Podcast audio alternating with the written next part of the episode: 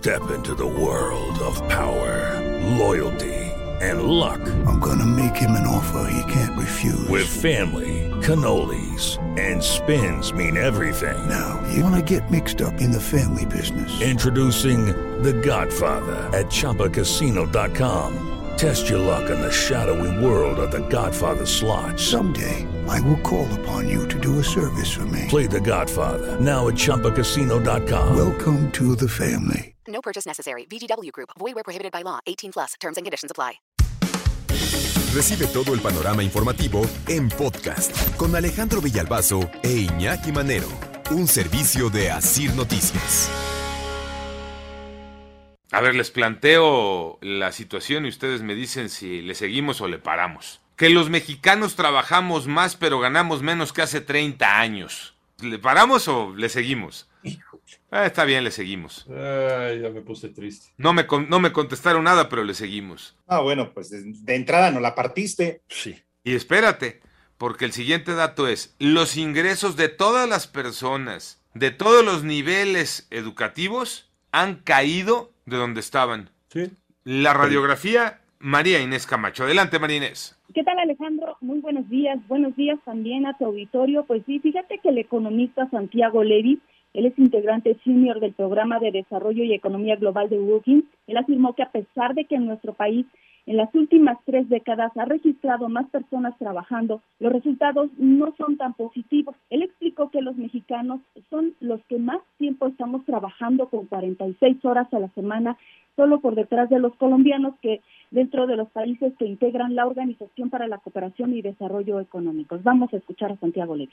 ¿Qué tuvimos en los últimos 30 años? Tuvimos un incremento en la tasa de participación, más gente en edad de trabajar trabajó, la gente trabajó más horas, la gente estuvo más educada y la tasa de desempleo fue baja. Sin embargo, los resultados del mercado laboral no son resultados halagadores. Hoy, más bien, en 2019, el trabajador promedio mexicano gana menos por hora de trabajo que lo que ganaba hace 30 años. Alejandro. Oye, Marinés, tengo entendido que también eh, Santiago Levy detalló el tema de los salarios, cómo han caído. Y decíamos en eh, personas que tienen nivel licenciatura, por ejemplo, ¿no? Que podrías pensar que, y, y además no solo pensar, te han dicho históricamente, estudia para que te vaya mejor. Si estudias te va a ir mejor. Y resulta que, nos dice Santiago Levy, nivel licenciatura, de acuerdo con datos del INEGI, también se ha perdido el poder adquisitivo y también se ha, ha perdido en el salario, Marines. Sí, por ejemplo, como tú bien lo señalas, de, con datos del INEGI, en 2019 el ingreso real por una hora de un trabajador con este nivel de escolaridad, estamos hablando de nivel de educación superior, pues era de 45.43 pesos, en tanto que en 1990 pues era de 67.83 pesos. Dice Santiago Levy que esto significa que el país no está utilizando el talento que está generando su sistema educativo. Y bueno, pues al respecto, Valeria Moy, ella es la directora general del Instituto Mexicano para la Competitividad, destacó que la informalidad laboral pues está alcanzando a seis de cada diez mexicanos, sobre todo en las entidades como Oaxaca, Guerrero y Chiapas. Esto, todo esto, Alejandro, se dio en el marco de la presentación de los resultados del índice de competitividad estatal del INCO, en donde, bueno, pues también se dice que la Ciudad de México se ubica en el primer lugar, mientras que Guerrero permanece como la entidad menos competitiva desde el 2010. Pero también, Alejandro, este índice de competitividad dice que trabajar en México pues significa enfrentar condiciones desiguales entre los estados del norte y del sur.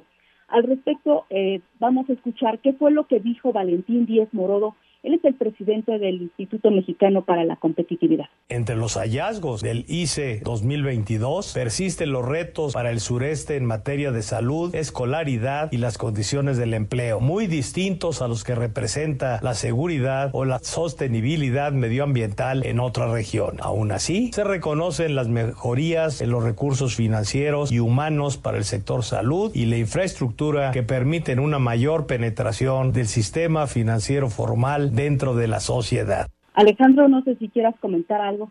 Sí, Marines, porque eh, habría que destacar que este índice de competitividad estatal que mide la capacidad de los estados para generar, atraer y retener talento e inversión, destaca Michoacán, este, eh, y destaca porque se fue de la posición 26 a la 29, este, bajó de nivel de competitividad de media baja. Uno de los datos relevantes es que Michoacán es la entidad que duplicó el costo de la inseguridad y el delito. Pasó de 3 mil a más de 7 mil pesos por persona, que ese es uno de los grandes, eh, de las grandes piedritas en el zapato para la competitividad, para el crecimiento, para el desarrollo, y tiene que ver con la inseguridad, Marines. Sí, y si le agregas a eso la inseguridad, la tramitología también, pues son eh, factores que están inhibiendo pues que las inversiones lleguen a esas entidades, ¿no? Y bueno, aquí en la Ciudad de México se encabeza, pero caso de Guerrero, que permanece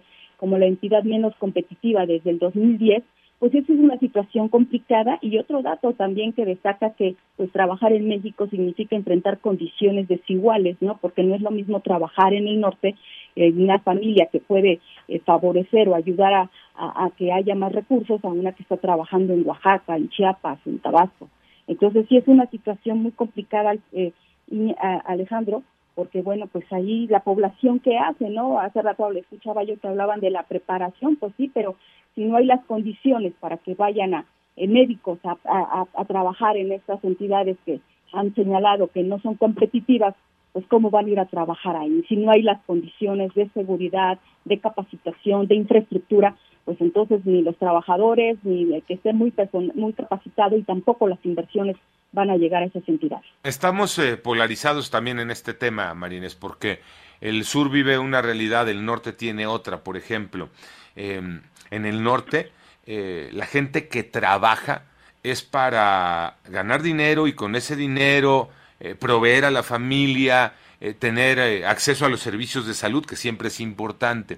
Pero si nos vamos al sur, la gente no tiene trabajo formal, hay más nivel de informalidad, como ya lo destacabas, pero también en el tema de los eh, servicios de salud, que siempre será un indicador muy importante para el nivel de competitividad, está desprotegido. Son de, los, de las grandes diferencias entre el norte y el sur, Marines. Sí, ya lo dices muy bien, en el sur hay mayores niveles de informalidad y más fuerza laboral desaprovechada, ¿no? Que es también lo que se destacaba en este estudio.